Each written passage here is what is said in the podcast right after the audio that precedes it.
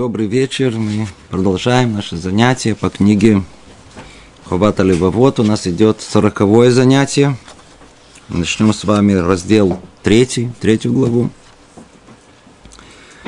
Напомним, о чем у нас идет речь. Мы находимся в третьих вратах, вратах служения. Так, это было определено. Служение Творцу, это центральное, как бы основное место в нашей жизни, в изучении этой книги, в теме этой книги. С чего все должно начаться? С точки выбора человека. Сказали с вами еще несколько занятий назад. Где она находится? Она находится в желании человека пробудиться к служению Творцу. Точка выбора – это там невозможно вмешаться. Только сам человек решает, он желает пробудиться, не желает пробудиться. С этого все начинается. Основа этого пробуждения, она ясна. Говорит нам Рабейну Бахе, это разумная душа, разум человека. Это то, что может его пробудить. И тут же он добавляет, ну знаете же о том, что этого недостаточно, требуется еще одно пробуждение, связанное с Торой. Теперь спрашивает он вопрос, если у нас уже есть разум, зачем нужна Тора? Тут он объясняет очень важное, существенное, как вступление, очень важную деталь. Действительно, разум – это тот, который должен привести человека к истинному служению. Но есть большая проблема. Сколько их? Не одна, их три. Одна проблема, что разум очень-очень слаб. Очень слаб.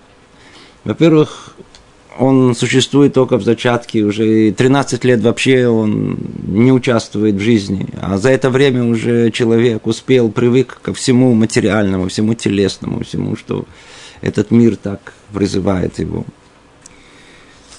Вторая проблема, что душа человека, разум человека, он чужд этому миру. Тут мир материальный, тут мир, мир телесный, где все, все, все тянет, тут вожделение, оно сильно. А тут а, это как царская дочь, которая вышла замуж за какого-то грубого крестьянина.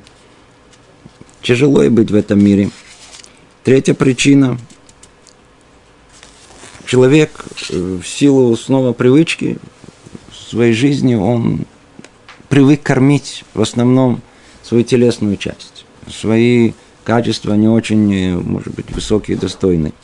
А разум он практически не развивается.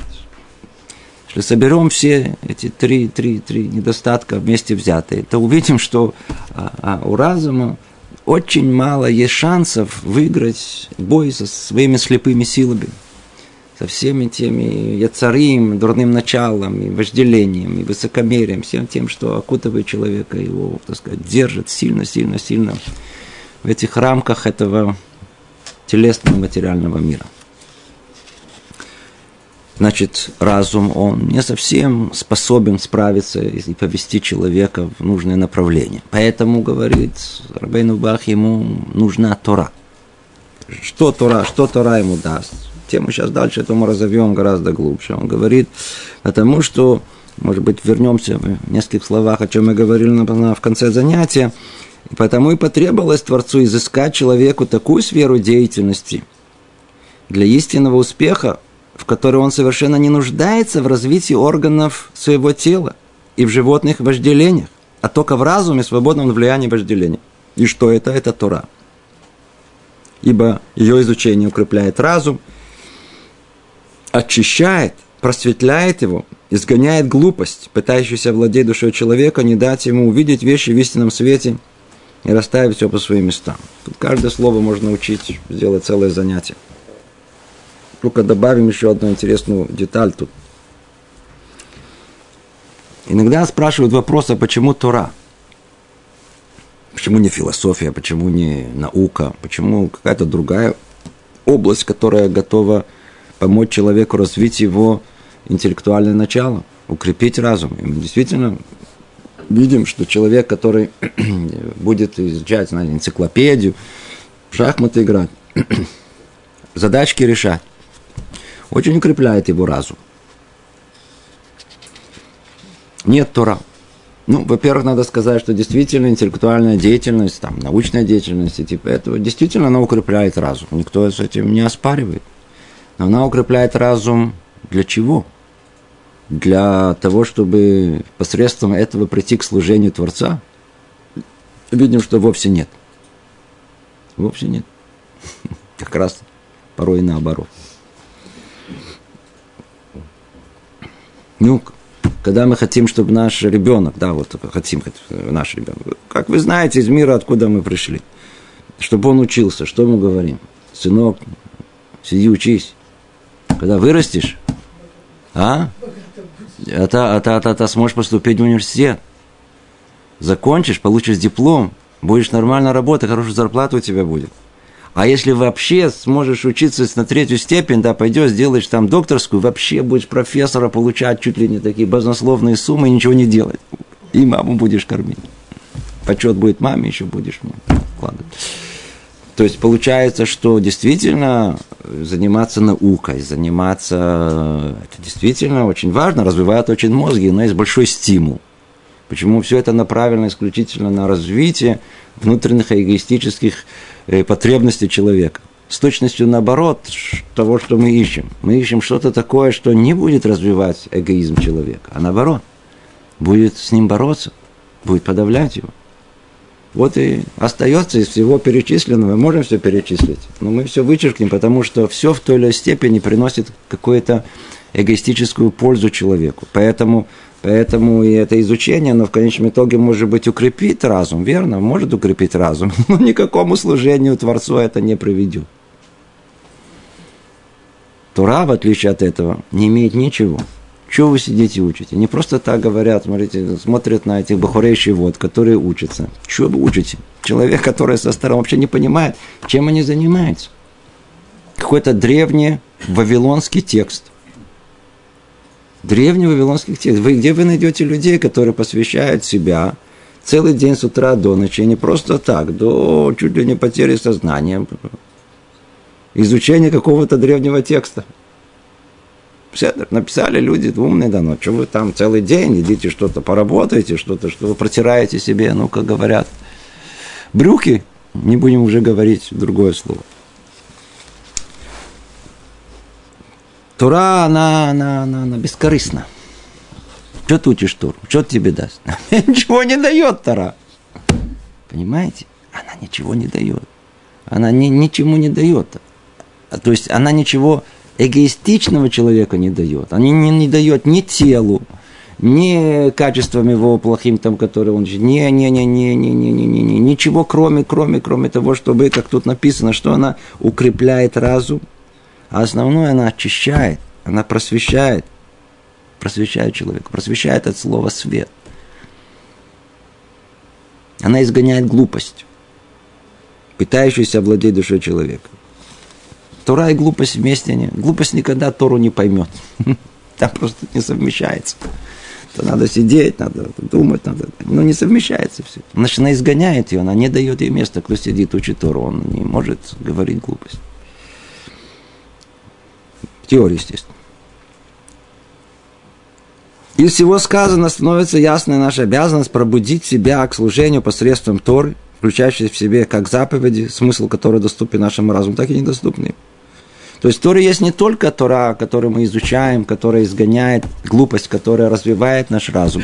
Тора, она включает и соблюдение мицвод, она соблюдение э, повелений делай, повелений не делай, да, что тоже ограничивает наши, э, наши телесные вожделения, наши плохие качества человеческие. Есть ограничения, Туран ограничивает, то есть она ограничивает, этим ограничением она позволяет разуму освободиться от плена, который он находится в плену своего тела, своих яцерара. То это было вступление. Теперь мы с вами перейдем к нашей теме. Это раздел третий. Мы дошли теперь до самой центральной темы. Самой, по-видимому, тут все и находится. И снова уместно повторить. Наше занятие только для людей религиозных. Человек не религиозный отсюда и дальше ему будет очень тяжело слушать. И вообще даже и не поймет. Жалко терять время. У нас речь пойдет о самом основном. Об объяснении понятия служения. Все время говорим, вот служение, то, ну, ну, ну вот вы кто? Человек религиозный, да. Ну, что это значит? Это значит, что надо, вот, да, а вот это ще называется служение Творцу. В чем твоя функция? Служение, как служение Творцу. А в чем она? Я знаю, что слово служение имеет всякие разные ассоциации, тяжело употреблять даже, просто... Тем не менее, давайте, я знаю, как-то по-другому, может, я не знаю, как это сказать, но просто считайте себя человеком религиозным, есть Творец, да, есть Бог, есть. Ну и что дальше? Что значит быть религиозным человеком? Это то, что мы сейчас собираемся обсуждать. Объяснение понятия служения вместе с разъяснением того, на какие части оно подразделяется и в чем состоит достоинство каждой из этих частей, исходит из следующего. Я остановился, чтобы сделать паузу, чтобы все могли задуматься, что сейчас скажут. Что могут сказать?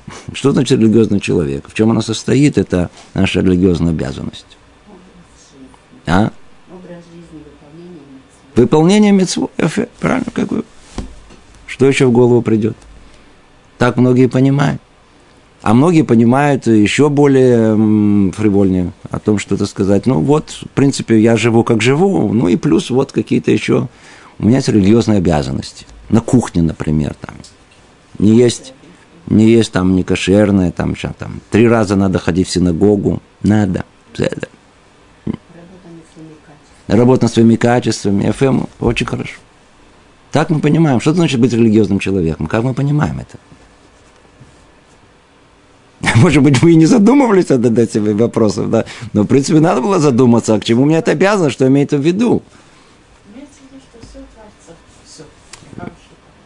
О, э, это, это тоже одна из составляющих важных. Все от Творца, все нормально. Упала от Творца, встала тоже от Творца, заработала от Творца, потеряла от Творца. Баруха, это все очень хорошо. Теперь же, сейчас всех ждет большая-большая сюрприз. Большой сюрприз ждет всех. Почему? Потому что Потому что человек религиозный, по-видимому, в первую очередь должен разобраться и понять, в чем суть его религиозности, к чему это его обязывает. Самое основное. Что тут написано? Ну, кто следит за нами, за всеми, или за все линии рассуждения, он может уже догадаться. Написано совершенно, совершенно не то, что мы можем себе придумать. И это основное. Так в чем же понятие служения, в чем оно состоит? получающий благо от другого, смиряет себя перед ним, воздавая его, ему добром в меру своих сил. Слышите, давайте снова прочтем. Не так просто понять. То есть в чем состоит понятие служения? Получающий благо от другого смиряет себя перед ним. То есть служение в чем оно состоит? Какое тут слово основное, на ваш взгляд? М? Смирение. Ой-ой-ой. В принципе, самое основное это надо смириться. Теперь слово это снова, я очень боюсь тут по-русски вообще говорить, это вещь опасная. Каждый со своим ассоциативным миром, я не знаю, что это ему напоминает. И как он это все это будет э, воспринимать. Но суть, что есть человек религиозный, это, говорит Рабейну Бахе, это смирение. Смирение перед тем, кто сделал тебе добро. А если научимся, что называется, потренируемся на людях, то у нас, может быть, и получится и смириться перед Творцом. А ну давайте прикинем, давайте по-честному, да, по-честному. Больше всего, чего не хочется, ну вот, вот по-настоящему больше всего, чего не хочется, вот точно не хочется, это смирение. Больше всего, что не хочется, быть кому-то должным. Эти фразы, которые вот просто вот люди любят, знаете, которые вот это самое, никому не должен, сказать, не учите меня жить, сам понимаю, что за этим всем стоит. Человек, по сути своего, никакого смирения не хочет, не ищет, наоборот. Я главный, я основной, я центральный, я поведу всех за собой. И уж точно, а свою жизнь я точно знаю. Смирение ноль. Смирение? Смирение – это самая, самая болевая точка человека. Почему? Почему? Потому что там находится, там находится все это, то, что может сломаться в нем. Там основное, самое чувствительное, что есть в нем. Оно как рана болит в нем. Там эго находится его. Человеческое я, как мы сказали, оно, оно, оно может существовать только тогда, когда, когда есть ощущение своей значимости – то есть эта значимость от нуля до ста, она может быть, так сказать, от людей приниженных до тех, которые себя возомнили самим Богом. Таких тоже уже встречали в истории человечества, что они управляют всем миром. Я тут... Эго. То есть за этим кроется, за этим эго, в принципе, когда мы говорим это слово, то имеем в виду ощущение своего «я», и там есть такая полезная, правильная пропорция освещения своего. Но изнутри что-то еще подпирает, приходит Яцерара, который является, это, это дурное начало, которое все время что-то довеса какой-то делает. И чуть-чуть э, придает нашей личности важность чуть больше. Я уже не говорю совсем больше, хотя бы чуть больше, чем она есть на самом деле. И тогда получается качество под названием высокомерие. В нашей ситуации лучше ее назвать по-русски гордость, гордыня – человек гордый. Это на 150 градусов, чем смирение. Верно, если есть смирение, правильно говорю? Это гордыня. 180. Да, 180 градусов. Почему? Потому что, ой, человек гордый, какое смириться? Он хочет показать, проявить себя, какое смириться кому Ему кто-то сделал добро, какое добро? Мне никакого добра не сделал. Для того, чтобы признать добро, а ведь на этом строится вся вот эта шем, вся, все. Помните, мы уже много раз к этому вернули, тут снова к этому будут возвращаться. Вся, все служение Богу строится на, на вещи, которые далека от нас. Называется признание добра. Снова бой, потренируемся на людях, сможем признать и все блага, которые Творец дает нам, увидим Творца. Это будет а вот эта шем совершенно другая. Сейчас мы разберемся в этом. Это наша тема. Но это так тяжело. Это так тяжело. Человек не готов признавать ничего. Не готов. Это, это что значит признавать? Это, а где я в этом всем деле? Человек горд. Горд. Есть люди, которые, знаете, взяли взаем деньги и не отдают. Слышали такое? Должники. А что они отдают? Почему они не дают? Их совершенно не трогает, что они должны спят спокойно. Есть люди, которые не спят. Очень хорошо. Не спите, это хорошее качество душевное. Но есть, которые, почему ты спокойно спишь, ты же должен. Его совершенно не трогает это. Почему? Гордыню не позволяет. Он не чувствует, что он кому-то должен. Ничего страшного у него есть, хватает. Никто там не страдает из-за того, что я ему не отдал. Я же не говорю про э, тип э, воров, которые порой воруют, э, тоже с таким же ощущением, тоже смотрите, у него и так много. Я все-таки, ну, на самом деле, я взял только свое, да. Или там э, на работе точно наш брат, э, так сказать, имел полную такую идеологию воровства, только по той причине, что, так сказать, я, они делают вид, что мне платят, а я делаю вид, что я работаю, а они мне то, на самом деле. Помните, все это, что только не, не оправдывалось на, это, на, на наши плохие качества. Тяжело признать добро другим людям. Всегда будем находить что-то в этом, э, что на самом деле это он для себя, он намерение имел, на самом деле он мне не помог, и никакого спасибо не надо говорить, и ничего. Почему мешает что-то изнутри? Мешает. сколько проблем у нас есть в семье, потому что жена не в состоянии уважать мужа, хотя она обязана по Торе, написано. Обязан. И просто как религиозная обязанность ей вменяется. Не в состоянии, почему. Она сама уважаемая. Она себя уважает, еще буду мужа уважать. Тяжело, гордыня. Она гордая, она не может. Муж что-то сказал, сразу уже все, она уже обижена, она все упала в обморок, муж мне что-то сказал. Если бы не было этой гордыни, никто бы в обморок не, не, не падал бы. Не было таких обид, которые не позволяют вообще, уже все, уже не может функционировать, не может чего говорить. Это гамба нефиш. И наоборот, обязывает на Тора уважать жену, Именно потому, что она как бы является стороной, зависимой от мужа. Поэтому муж обязан уважать ее, говорить не с уважением, считаться с ее и так далее, и так далее. Ой, как мужу тяжело, жена там что-то не по осторожности сказал какое-то одно слово. Как будто наступил ему на мозоль, а, подскочил, тут же начал орать, ты мне скажешь, что это, ну вот, и пошли друг друга выяснять отношения. Две личности. Смирение, такого слова никто не слышал. Вообще, знаете, есть такие слова, которые э, мы знаем, что они существуют, но вот так в обиходе ими никогда не пользуются. А ну прикиньте, когда последний раз в разговорной речи употребляли слово смирение. Может быть, я ошибаюсь, может быть, я не знаю, в наших э, э, кругах, скорее всего, это слово должно было бы употребляться. Но даже в них, даже в этих э, кругах, что-то мы его не употребляем, не слышно. Что же говорить о тех, которые вне этих кругов? Кто хочет быть вообще смиренным?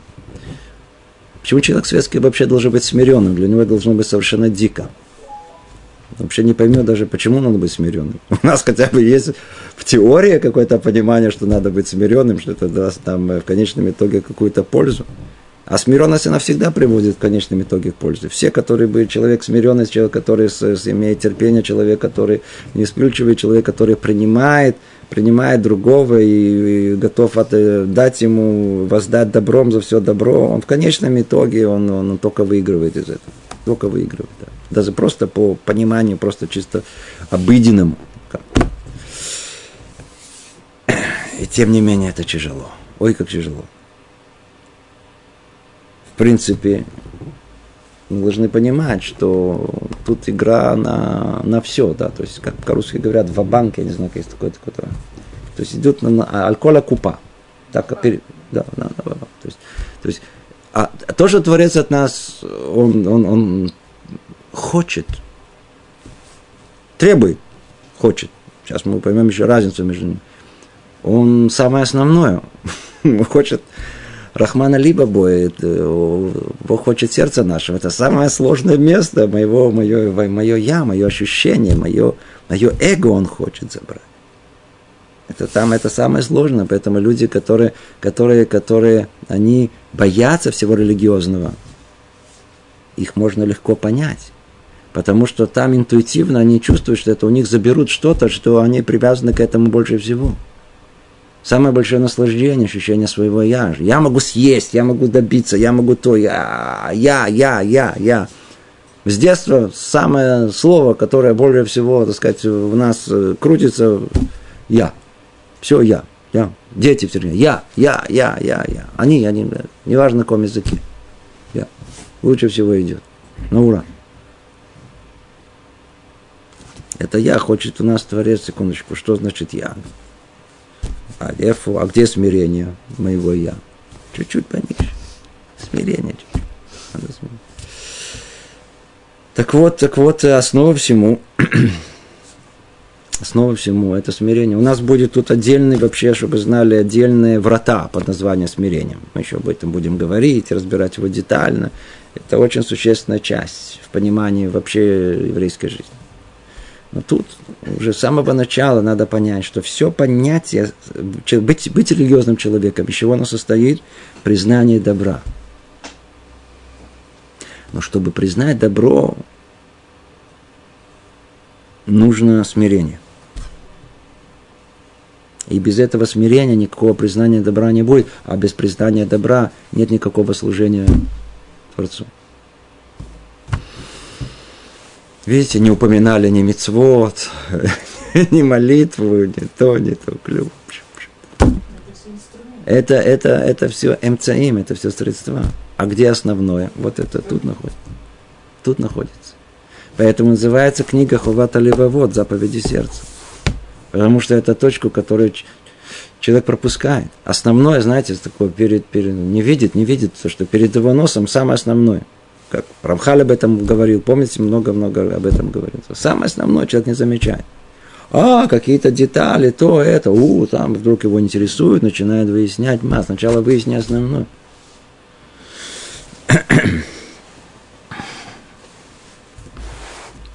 Давайте снова поймем это предложение.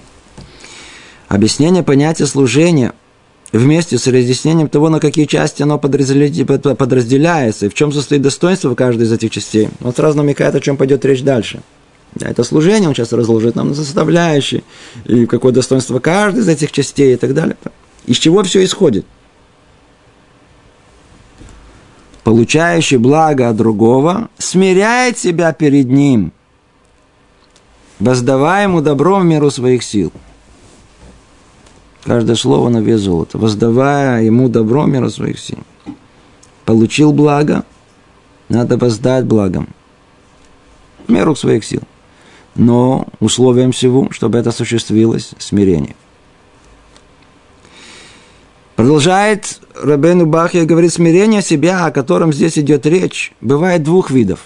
Сейчас давайте посмотрим, на чем строится смирение. Вообще, как вообще смирение приходит? Мы говорим, верно, гордость, тяжело, все, но а как все-таки смирение, да, приходит? Мы же видим, что смирение существует в мире, мы просто, может быть, не пользуемся этим словом.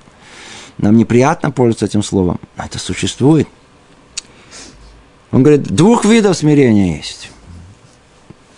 То есть явно как, если мы слышим, а, есть два вида смирения, а, так если я владею этим смирением, значит, я смогу признать добро. Это уже хорошо. Первое – это вынужденное смирение. Что делать? Вынужденное смирение. Например, из страха перед наказанием или в ожидании награды. Что вам сказать? Это, с этим мы знакомы. Каждый человек горд в свою меру, но иногда надо, что называется, смириться с обстоятельствами – обстоятельства порой сильнее нашей гордости. Как это называется? По-русски называется система кнута и пряника. В принципе, до тех пор, пока кнутом не получили, гордость, она до небес. Получили, слегка как-то хочется меньше получить. Смотришь, и смирение пришло. Наказание называется. А с другой стороны, дают возможность э, наоборот, получить пряник. Получить пряник. По-русски так говорят. Кнутый пряник, я не знаю. Кнутый пряник. Макель Вегезер. Перевод, видимо, это такой. А получать пряник, вдруг вкусно, а вдруг мне а, зарплату вдруг да, дают. У, сколько? 25 тысяч. Сколько вы сказали? 30? А, 25. Сколько ехать? Полтора часа. В одну сторону. Так сколько вы сказали? 25. Ничего страшного, все нормально. 25 тысяч можно. Хорошая, хорошая зарплата. Есть, есть, есть, есть, все, все покажется нормально. Ну, смотри, там, там начальник, босс такой не очень, да, и условия, так сказать. Ну, а сколько вы сказали? 25 тысяч? Да, да, да, 25. Не 26, 20, 25. То, то, тоже хорошо. Это, это, это, это, это вознаграждение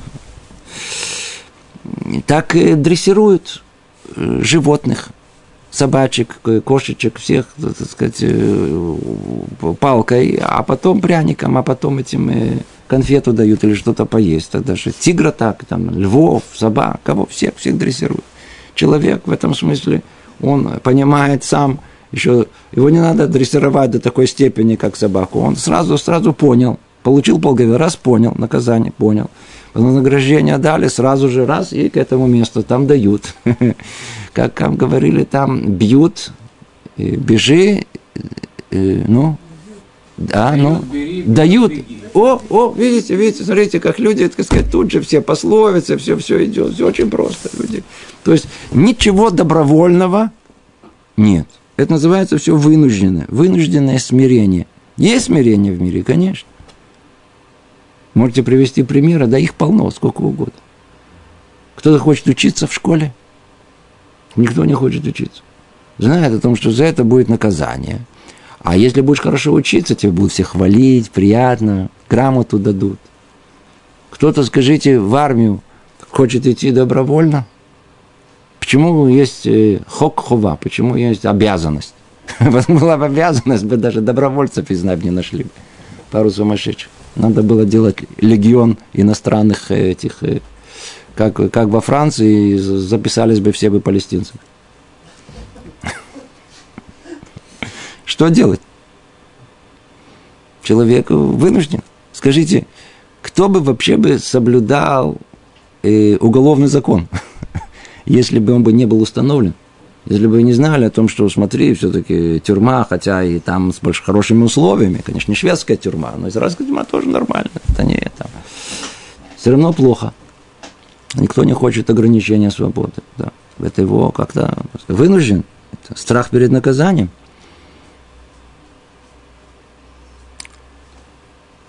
С другой стороны, вознаграждение тоже, так сказать, то, что человек свободен, это тоже хорошо. Таких примеров сколько угодно. Сколько угодно. Человек, в принципе, работать бы и не хотел бы. Да. Почему он работает? Потому что есть вознаграждение за это. А если не будет работать? Наказание у него не будет за что купить. Хицур, вся наша жизнь, она в основном вокруг э, кнута и пряника. Ясно, понятно, очевидно, это то, что интуитивно человеку понятно. Так он говорит так. Смирение, о котором речь идет, оно первое, это вынужденное смирение. Вынужденное. Ну, теперь переведем на наш язык. Очень просто. Мы знаем о том, что если мы нарушаем повеление Торы, нас ждет наказание. Причем это наказание очень больное.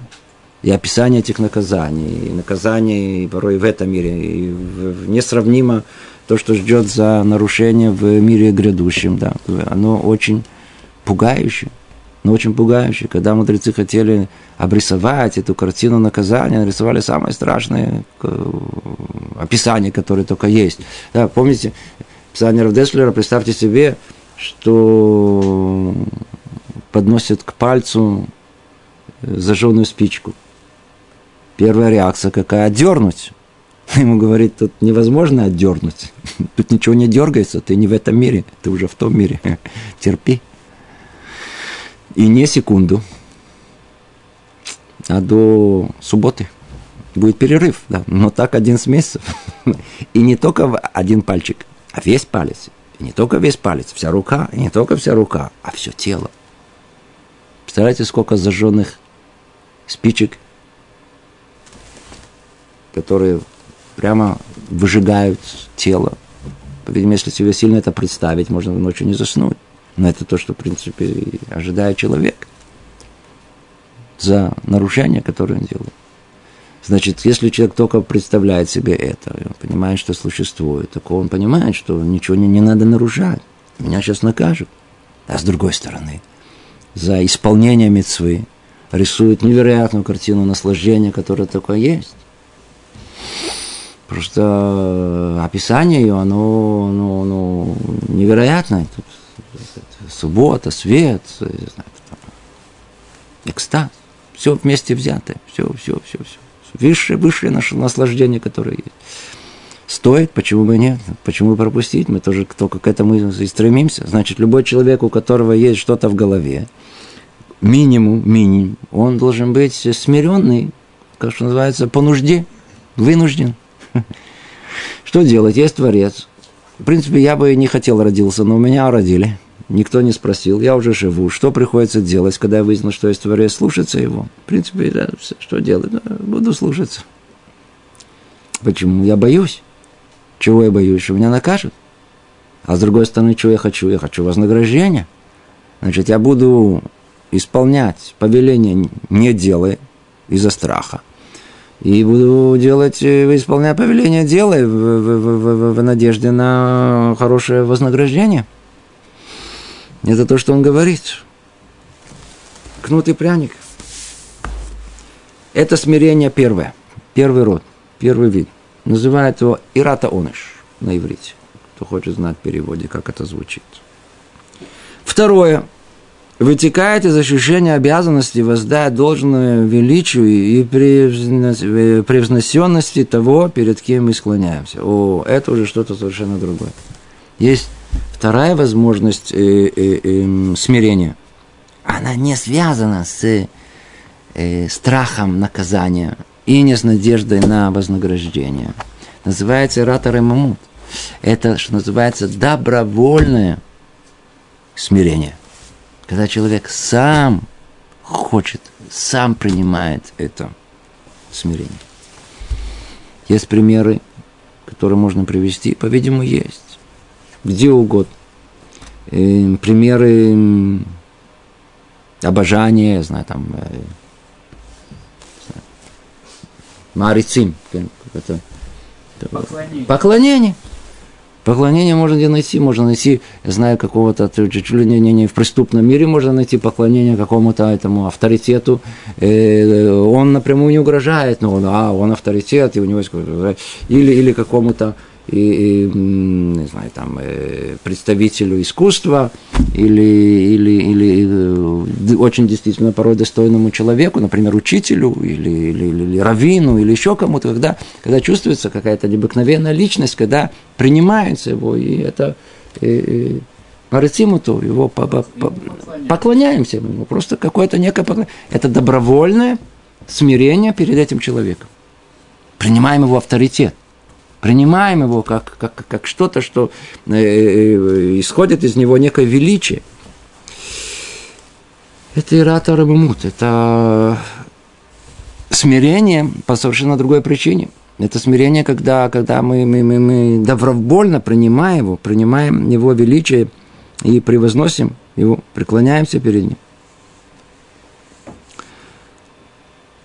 Так вот, говорит Рабейну Бахья, смирение первого вида является следствием упомянутого выше пробуждения, приобретаемого человеком самостоятельно. И оно связано с наградами и наказанием как в этом, так и в будущем мире.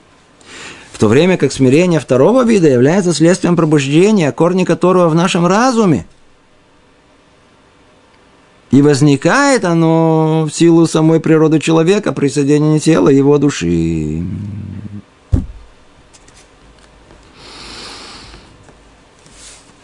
Что он говорит? Что смирение первого вида, откуда оно приходит? Оно является следствием упомянутого выше пробуждения, применяв человека самостоятельно. А, человек пробудился. А секундочку, а что там написано? Что там у этих э, написано в Торе? Что там написано? О, есть наказание? Ух, страшно. Есть вознаграждение? Очень хорошо.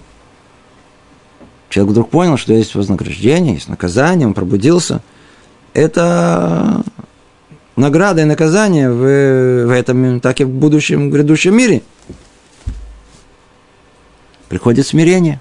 Это первый вид. В то время смирение второго вида или следствием пробуждения, корни которого в нашем разуме. Он говорит другое, секундочку, а откуда все это приходит? Мы, мы сказали, что есть два вида смирения. Одно Ирата Оныш, одно связанное с наказанием, вознаграждением человека, а другое связанное, наоборот, с, это, это, это вынужденное смирение, первое, да, а второе, оно добровольное. Связано с, с величием э, человека, к которому мы относимся, или по отношению к Творцу с его величием. Откуда теперь про, про, смогут произойти это? Откуда каждый из них происходит, откуда они исходят. А смирение первого вида, оно является следствием чего? Пробуждения э, человека, когда он изучает Тору и выясняет, что есть награда, есть наказание, как в этом будущем мире, пробуждается в нем смирение. Страх, надежда на вознаграждение. В то время как смирение второго вида, он говорит, не, это вообще корень совершенно другой. Он находится в разуме. И возникает это, это, это, это ощущение, то есть это э, признание добра, а база этого это, это, это смирение, в силу самой природы человека присоединение тела его души. Что тут имеется в виду? Что значит имеется в виду? О том, что, что на самом деле а, а, а, э, возможность признания добра, она у человека заложена изначально. Только что можно ее подавить, можно ее воспитанием совершенно разрушить. Но разум, разум, когда подрастает человек, он может снова восстановить эти ресурсы. Он может вот это заложенное в природу человека эту возможность признания добра, он может ее восстановить. Обратите внимание, что человек устроен с двумя противоположными качествами. С одной стороны, да, в нем заложено признание добра, существует, билты. С другой стороны, существует с точностью наоборот, кафуитова. Человек неблагодарность. Откуда неблагодарность исходит, как мы говорили, из гордости человека. Гордость не позволяет. То есть это есть какое-то противоборство. С одной стороны, хочется признать, а с другой стороны, гордость не позволяет. Каждый наверняка время от времени чувствовал это противоборство внутри души. Если его нет, то человек уже мертвый. А если оно есть, по крайней мере, человек живет. Есть противоборство. Ецаратов. Слышали понятие Ецаратов? Есть дурное начало, а есть хорошее начало, назовем условно говоря. Так вот, там одно из ее составляющих – это именно э, э, желание признать добро другому человеку за то, что ему сделали. Продолжает Рабейну Бахе говорит, оба указанных вида смирения достойны похвалы и спасают человека, обеспечивая ему добрый удел в будущем мире. Он говорит, все очень хорошо. И этот путь достойный, и этот путь достойный. Почему? Потому что если человек в конечном итоге будет исполнять э, повеление Творца, и будет изучать Тору, и будет делать это из того, что он смирил себя из-за страха перед наказанием и в надежде на вознаграждение – тоже хорошо. Пробудил ли он свой разум и делал это, что называется, с, с, с, как бы, с, э, не с принуждением, а добровольно, это тоже хорошо. Сейчас мы узнаем, что это лучше. Но он говорит, что и то хорошо, и то хорошо. Почему это? И это приведет его к грядущему миру, и это приведет его к грядущему миру. Только сейчас выясним, оказывается, не в равной степени. Но при этом одно из них, первое, ведет за собой второе. Является как бы ступенькой к нему источник его Тора. Однако смирение себя, пробуждение которому связано с разумом и доводами логики ближе к Всевышнему. Ближе к Всевышнему. Оно более желанно ему. Теперь, кто слушает внимательно, должен тут встрепенуться. Секундочку. Все наоборот. Это не так. Все время мы полагали, по крайней мере, о том, что вначале есть пробуждение разума. И разум приведет нас к Торе. Тогда мы удостоимся грядущего мира и всего, что человек религиозно хочет удостоиться. Вдруг он нам говорит все с точностью наоборот. На самом деле а низкий уровень смирения, который исходит из э, э, Сахарва Оныш, э, наказания и вознаграждения, это уровень, источник которого у нас будет из Торы. А вот тот самый высокий, желаемый, то добровольное начало, которое есть в смирении, в служении, в, в, в, в, в признании добра Творцу, оно исходит из разума человека. Как это может быть? Все с точностью наоборот. А ответ он простой. Надо это хорошо знать. Ответ он простой. Что сделал Рабейн Бах? И для чего была вторая глава? Вся посвящена этой теме. Вы правы, а, а разум, он тот, который должен привести человека к служению. Разум должен привести его к, к, к, к э, смирению – признанию добра, вне всяком сомнении, есть большая проблема. Огромная проблема. Разум, он такой маленький, бугорок такой. такой. А вожделение, высокомерие, все, все, все тело, все, все, что есть. Вот такой, бугай такой. Вот такой огромный такой. Разум думает, гав, гав, гав, и сразу раз, и все, убежал разум, он, он, он силы никакой не имеет против всех этих наших желаний, тавут этих э, вожделений и высокомерия, плохих качеств, зависти, гордости, и э, чего только нет, чего только нет. А разум он просто, просто бессилен против них. Просто бессилен. Большинство людей разум существует в потенциале. Они не пользуются им. Просто нет возможности, потому что все остальные силы, они собираются вместе. Они ему как один раз нок-аут, и он лежит. Может быть, его отольют водой в конце, это время от времени, так сказать, смотрит на мир какими-то мутными глазами, не понимает, что там происходит. С кем людьми невозможно говорить, они не живут в этом мире, они не живут на, в сфере рационального вообще, рациональной жизни.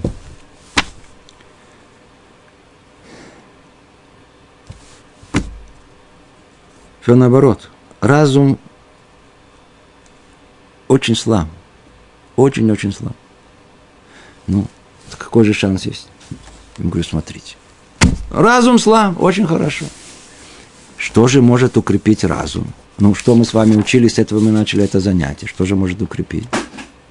Он говорит, действительно, три причины мы сказали, что ослабляет разум. Мы сейчас снова сказали это все. Снова разум слаб, слаб, слаб, лежит, лежит. Что та самая вода, которая может его, так сказать, этот разум чуть-чуть оживить? Эйнмайм или Тора. Нет этой воды, которая оживляет. Живая вода – это Тора. Начни учить Тору. Не понимаешь, ничего страшного. Продолжи. Еще, еще, еще, еще, еще. Вы знаете, я преподаю в Ишиве для болей чува, для людей начинающих. Это просто интересно наблюдать. Каждый раз та же самая картина. Приходит человек, что называется, с внешнего мира, залетает. Посмотрел, просто такой дикий какой-то блуждающий взгляд. По глазам видно, человек вообще, он не лома упас. Не, не тут, не знаю, как сказать. Не, не, не, не тут, не тут, не то. Вообще не понимает, что тут происходит. Смотрит, так сказать, и не понимает, пытается понять, но не понимает, что тут происходит. Пришел, ушел. Но есть кто остается. Теперь те, которые остаются, интересно. Вдруг видишь, после, после нескольких недель, вдруг смотришь, уже как-то лицо поменялось. Через несколько месяцев смотришь, глаза начинают меняться. Через полгода вообще другой человек. Я говорю, вы, вы всегда сделайте себе это интересно. Сфотографируйтесь, вот, вот когда вы пришли в Ишиву, и сфотографируйтесь, когда вы полгода после же, не надо год – про год вообще там, другой человек. Вообще, он выглядит по-другому. Даже внешне. Посмотрите, как вы через полгода выглядите. Видите, что Тора может сделать человек. То есть, что сделала Тора? Как мы с вами тут перечислили, она что сделала? Она, она, она, она, она а, а, а, а, укрепила разум, очистила его, просветила его, изгнала глупость. Усилила, теперь есть разум. То есть она его освободила от власти, которая была у всех этих слепых сил, от вожделения, высокомерия, от, это, от всего, что, что душит эту, этот разум. Теперь есть разум, он здоровый, крепкий. Теперь, как только разум пробудился, что он к чему может привести, как тут сказано, Ина, он к чему приведет, но при этом одно из них, первое ведет за собой второе – то есть первое ведет за собой второе. Есть первая ступенька, есть первый класс, а потом второй класс. У нас не получится сразу запрыгнуть на второй уровень. Не получится. А разум не готов без Торы, не готов. Люди не понимают это. Если есть, которые приходят, хотят, хотят не учить Тору и стать праведниками. Не получится. Не получится, просто не может получиться. Не может получиться. Я уже не говорю про тех вообще не знаю, как их назвать, глупцы или люди просто э, тамимные, такие наивные. наивные люди, не знаю, которые там хотят, так сказать, изучая Кабалу, стать чуть ли не пророками. Да. Это, это, это, это сумасшествие какое-то. Не получится так. Есть, есть порядок. Если, если, если хотите на вторую ступеньку, значит, надо ногу сначала поставить на первую, а потом можно на вторую. Так получится. Хотите во второй класс, сначала надо попасть в первый класс. Сначала нужно разум очистить от всего. Он загрязнен, человек не понимает. Он не видит. У кого очки грязные, он, он не осведомлен об этом. Или там он, он не понимает о том, что он э, просто есть у него очки, он не видит, просто не видит. Если у него тут есть, я знаю, какая-то пелена желтая, он видит мир желтый мир. Пойди ему объясни, что мир он не желтый. Да что вы мне говорите, я что, не вижу? Пойди говори с людьми, как к стенке, легче, по-видимому. Никакого понимания. Нет рационального обсуждения. Приходит Тура, все отмывает, смотришь, прочистил очки, вдруг увидел, о, а мир совершенно другой, я не знал, я не понимал это. Нужно что-то, что очистит этот разум, она засорен. Я же не говорю про современного человека. Скажите, человек, который свою жизнь, а ну, а ну прикиньте, сколько современный человек видит фильмов. М? Сколько роликов. Сейчас снова это сумасшедшее. YouTube, YouTube, YouTube. Сколько он видит это? Сколько он там сидит, это смотрит на виртуальные эти миры. Скажите, он может нормальным остаться? Кто-то может вообще остаться нормальным человеком, чтобы у него это не мелькало все время в голове. Он же не видит мир такой, как он есть. Он видит какой-то виртуальный мир, какие-то ассоциации постоянно, какие-то сравнения, какие-то ощущения, которые все напоминают. Это. А не так, как мир, как он есть. Совершенно не такой. Должна вода, надо отмыться от всего этого. Тура, она единственная, которая может отмыть. Почему? Потому что она никакой выгоды человеку не дает. Никакой, ноль. Она сто процентов альтруистична. Хотя дальше будем видеть, что человек и это может превратить в что-то. Поэтому я скажу 99,9%. Сейчас дальше посмеем, что есть еще 0,1%, можно даже Тору использовать для себя. Но по сути своей она ничего человеку не дает. Что ты учишь? Говорили, я не знаю, учишь. я учу Тору, почему? Потому что это Тора Элоки такой. У меня ничего нету, кроме нее. Все, что у меня есть, только Тора. Мне ничего не дает. В этом мире ничего не дает. Она дает в грядущем мире. Но для этого нужно быть, э, понимать это, надо разум освободить от плена то, по крайней мере, мы поняли о том, что есть, есть, есть э, возможность освободить разум от этого, от всего этого, что захватывает его. И тогда что произойдет? И тогда и, и, и разум пробудится и достигнет этой ступени и смирения себя. Да? Когда пробуждение придет, оно будет э, связано с разумом, с доводами, логики. Так вот, подобное, говорит нам Рабейну Бахья, ближе к Всевышнему. Всевышний более ценный это, это смирение. Почему? Потому что смирение исходит, смирение это исходит от самого человека.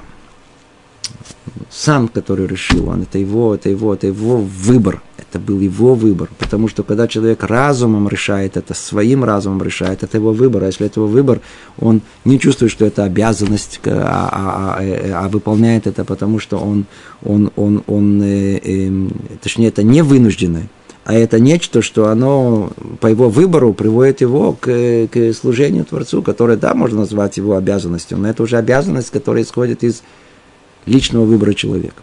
Совершенно другой уровень. Я этого хочу. И когда мы говорим о том, какое э, э, смирение, оно более предпочтительно, говорит однозначно, для Творца более предпочтительно. Второй, который исходит от разума человека, а не от Торы. Как это не слышится странным для людей религиозных, именно это так. Тора, она призвана, наоборот, подготовить человека, она рас, рас, рас, кроме всего, что она и средство, и она и цель чтобы вы знали, это отдельная тема, не будем ее сейчас касаться. Но в данном рассмотрении она подготавливает человека к истинному служению, когда она освобождает разум от плена всех сил, которые сдерживает э, его. И разум уже тот, который способен смирить самого себя, смирить все плохие качества, смирить свое эго. И это позволит ему быть кем? Человеком, который способен признавать добро. А признание добра – это и есть основа всего служения. Основа всего служения. И тогда все мецвод, все повеления, все запреты, вся учеба Товра, она будет исходить не из-за того, что я вынужден это делать, а потому что это, я это буду бежать, потому что это будет признание добра, это то, что я должен заплатить, как в магазине. Сказать, любой честный человек, он ищет, где касса. Он ищет, где есть служебный вход, чтобы оттуда удрать. Наоборот, а где тут платят. Хочу сразу заплатить.